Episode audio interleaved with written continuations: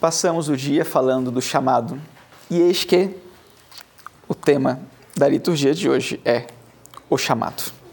Então, acho que enfim, eu não eu não, não eu não escolhi o tema da, do retiro em relação com o tema da liturgia, mas Deus sim. Então, eu acho que algo quererá nos, quererá nos dizer com isso. Gosto muito da, de rezar os salmos pensando que cada uma dessas palavras nasce do coração de Deus e passou, cada uma delas passou pelos lábios de nosso Senhor Jesus Cristo.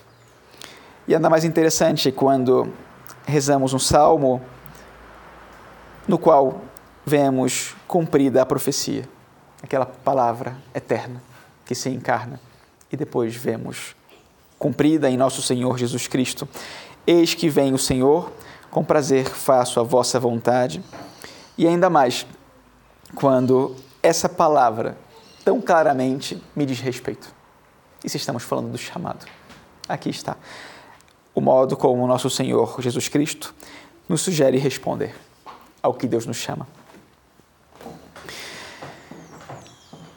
Qual é a história do meu chamado?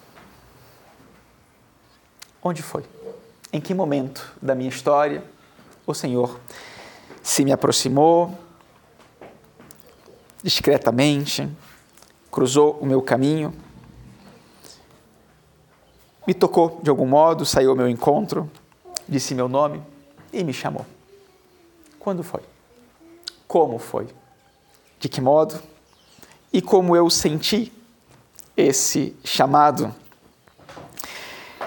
É claro que uma das lições que nós podemos tirar dessa liturgia é o modo de responder ao chamado, mas até dá vergonha de ver como essa criança Samuel responde ao chamado. Né? E você fala, ai meu Deus, e eu? Né? Samuel nem sabe o que foi que o acordou, mal sabe o que foi que o acordou, mal escutou o seu nome, e nem sabe para quê, e disse: Eu estou aqui, estou aqui. O Senhor pela terceira vez chamou e de novo ele não sabia quem estava chamando e dizia: Tu me chamaste, aqui estou.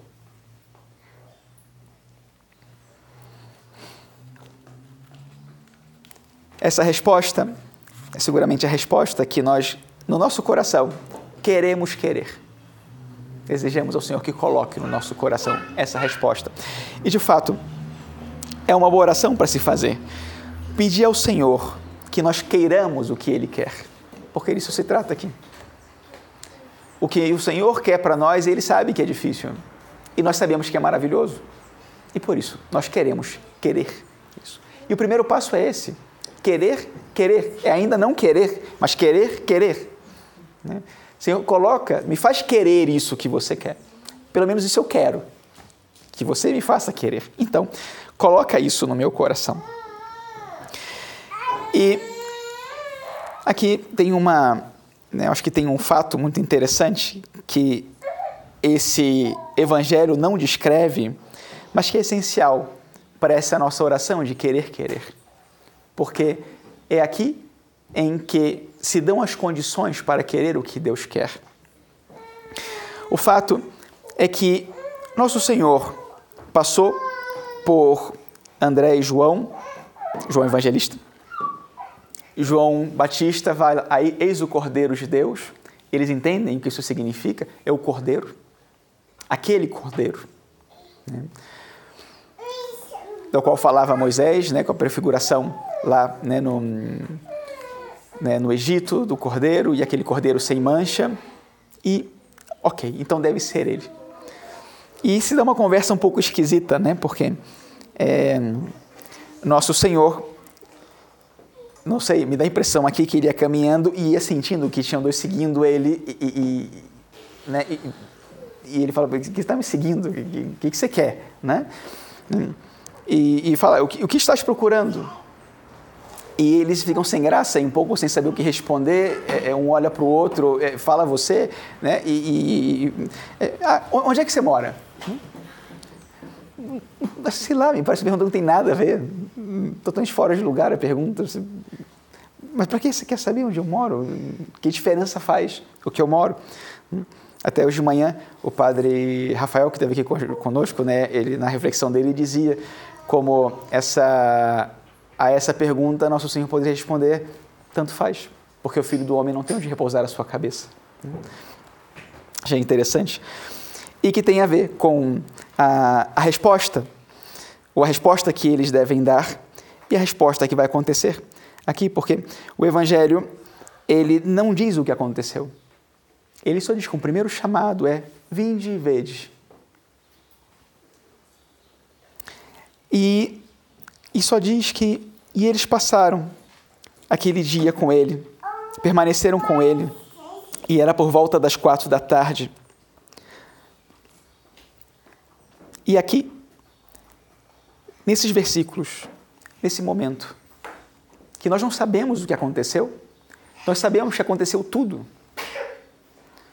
Nós sabemos que se deram as condições para que esses dois homens deixassem a sua vida e optassem por seguir Jesus Cristo. Nós sabemos que aqui eles deram o seu sim definitivo ao nosso Senhor Jesus Cristo. Nós não sabemos o que Cristo falou para eles, não sabemos o que eles viram em Jesus Cristo. Nós sabemos que depois desse encontro, André foi encontrar seu irmão Simão e disse: Encontramos o Messias. Nós encontramos o Messias. Eles passaram duas horas com Jesus Cristo. E saíram daí tão convictos do que tinham visto, do que tinham ouvido, do que tinham vivido, que a pessoa que eu mais amo nesse mundo é meu irmão e eu vou lá dizer para ele o que eu vi, o que aconteceu e que mudou a minha vida para que mude a vida dele também. E para que ele faça a experiência que eu fiz.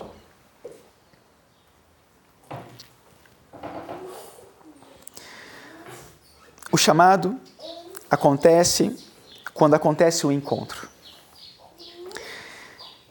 E as características do chamado que acontecem no encontro são que o chamado é real. Você não está sonhando. Samuel não estava sonhando.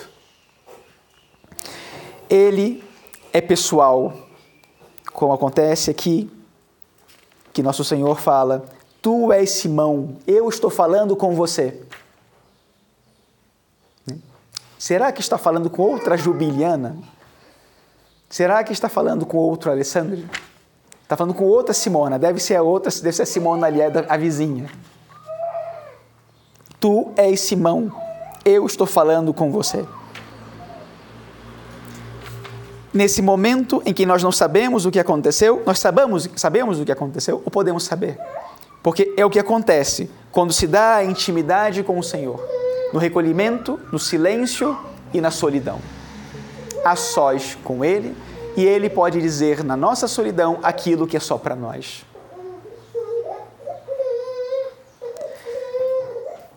É cativante, e nós vemos isso na palavra de André, porque ele não pode se conter, tem a necessidade de comunicar a experiência que viveu e o dom que recebeu.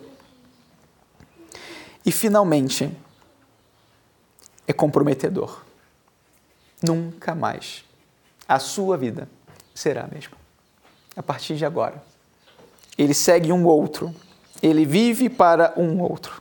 Seu trabalho, sua família, seus planos, tudo ocupa um segundo lugar. Agora, tudo será como o Senhor indicar. Esse chamado ele pode nos chegar pelos ouvidos, pelos olhos, pelo pensamento, mas é necessário que desça ao coração, porque é lá que ele se tornará fecundo e de lá se irradiará para todas as dimensões do ser e da própria vida, até tocar cada fibra, cada ideia, cada palavra, cada gesto. A experiência da fé começa com um encontro pessoal, afetuoso, íntimo, real. Não acontece por inércia. Não acontece porque eu ouvir falar. Não acontece porque Toda a minha família é católica, então eu também sou católico. E acontece porque o Senhor me tocou e eu me deixei tocar. Acontece porque Ele me ama e eu me deixo amar. O encontro é a condição para ouvir o chamado. a intimidade é ocasião para distinguir quem me chama e para que me chama. No início, em certo sentido, tanto faz para que me chama, importa que ele me chama. Eu me levanto e digo: Tu me chamaste, aqui estou. Melhor ainda, eis que venho, Senhor. Com prazer faço a vossa vontade, seja ela qual for. Seja ela qual for. Quando a gente entra na vida religiosa ou quando a gente se casa, tem as linhas miúdas que a gente não lê. Né? Tem as linhas invisíveis que a gente não enxerga. Eis que venho, Senhor, com prazer faço a vossa vontade, seja ela qual for. Porque se é a vossa vontade, é só isso que me importa. Dom Henrique Soares dizia né, que os, os religiosos são muito generosos, né? E fazem seu voto de pobreza e dizem: Senhor, toma aqui tudo para você. E dão para Deus tudo no atacado e durante a vida vão pegando tudo de volta no varejo. Né? Às vezes a gente faz assim no casamento, no sacerdócio, né? Senhor, está aqui tudo. Mas depois você fala, hum, não era bem isso que eu pensava. Né? Quando a coisa aperta, haverá que deixar aquela voz ressoar dentro da alma, até se tornar a orientação da própria vida, até ela indicar um caminho com clareza, e nós o seguirmos. Jesus olhou para Simão e disse: Tu és Simão, filho de João, serás chamado Cefas. A escuta do chamado se dá em relação com o outro, e eu descubro que aquele que me chama me descobre. Eu sou descoberto por ele. Meu próprio nome, minha própria identidade, eu a descubro na voz daquele que me chama. A fé, a nossa própria fé, não acontece quando aprendemos a pronunciar o nome do Senhor, mas quando escutamos dizer o nosso nome. E ao mesmo tempo, ele se revela e me revela a mim mesmo, para mim. Aqui encontramos vários exemplos de como responder ao chamado do Senhor. Né? Tem, tem para todos os gostos. Tem André, João, Pedro, Samuel, para todos os gostos. Mas qual é a minha resposta? Qual é o meu caminho? Qual é o chamado para mim? O meu chamado é único e será única também a minha resposta, mas sabemos, ainda mais diante de Deus, que a fidelidade é a única resposta aceitável e ela se expressará em amor fiel e no anúncio, na partilha do dom recebido. Não se pode não amar a quem ama com tanto amor. Não se pode calar tamanho estupor. Nós encontramos o Messias. E assim, nos tornamos instrumentos para o chamado e para a fé também de outros, que através de nós ouvirão esse mesmo chamado.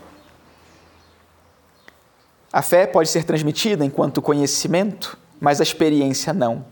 Cada um deve fazer a sua experiência e dar a sua resposta. Cada um deve fazer seu próprio caminho. Que o Senhor nos conceda, de maneira especial a partir de agora, essa consciência da necessidade de alimentar o chamado na oração, na Eucaristia, na palavra, porque aí encontramos a vontade de Deus e no seu anúncio partilhamos aquilo que recebemos. Que anunciemos com fé crendo naquele anúncio e confiando que aquele outro que nós encontramos é capaz de responder também ao Senhor e ele mesmo é merecedor do dom de ser chamado. Mas sem o instrumento, né? como crerão sem, tiver, sem ter quem lhes pregue? E agora? O Senhor, como nós rezávamos hoje de manhã, pede os nossos pés, as nossas mãos, a nossa voz os nossos lábios, as nossas mãos, para anunciar e trabalhar pelo seu reino, para apresentar Jesus e fazer Jesus mais conhecido, mais amado e mais imitado.